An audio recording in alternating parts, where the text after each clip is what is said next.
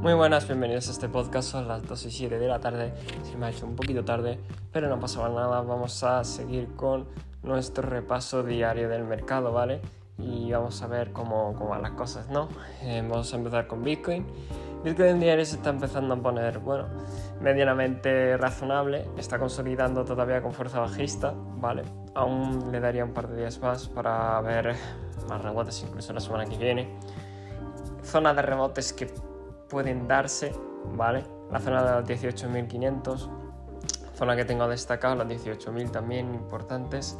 Aún le quedan muchos obstáculos por superar, pero bueno, eh, esas son más o menos las eh, zonas de rebote si se dan porque todavía no hay confirmación de ello. Por el resto de las criptos, pues no tengo mucho movimiento, poco porcentaje la verdad, porque Bitcoin tampoco se ha movido mucho, así que bueno, es, es primordialmente lo normal, ¿no? Ni siquiera las shitcoins se han movido, así que en lo que hay.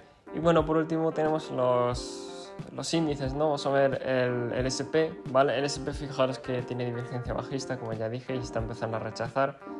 Así que vamos a ver hasta dónde puede llegar ese rechazo, ¿no? Tanto el SP como el Nasdaq, ¿vale? Mm, diría que el Nasdaq tiene, todavía no ha, confirmado la divergencia bajista, ¿vale? Y está aguantando bien, pero sí que sería buena zona para que los vendedores, los inversores empezaran a vender, ¿no? Aprovechando para que, bueno, el dólar sigue cayendo, ¿no? Y aprovechando esa debilidad para, pues para ver cómo, cómo podría rebotar el, el dólar, ¿no? El oro por su parte, pues eh, bueno, ya dijimos que estaba cayendo. Está en una zona muy interesante de caída, ¿vale? Eh, zonas en caso de caída fuerte, pues los 1700, los 1617, ¿vale?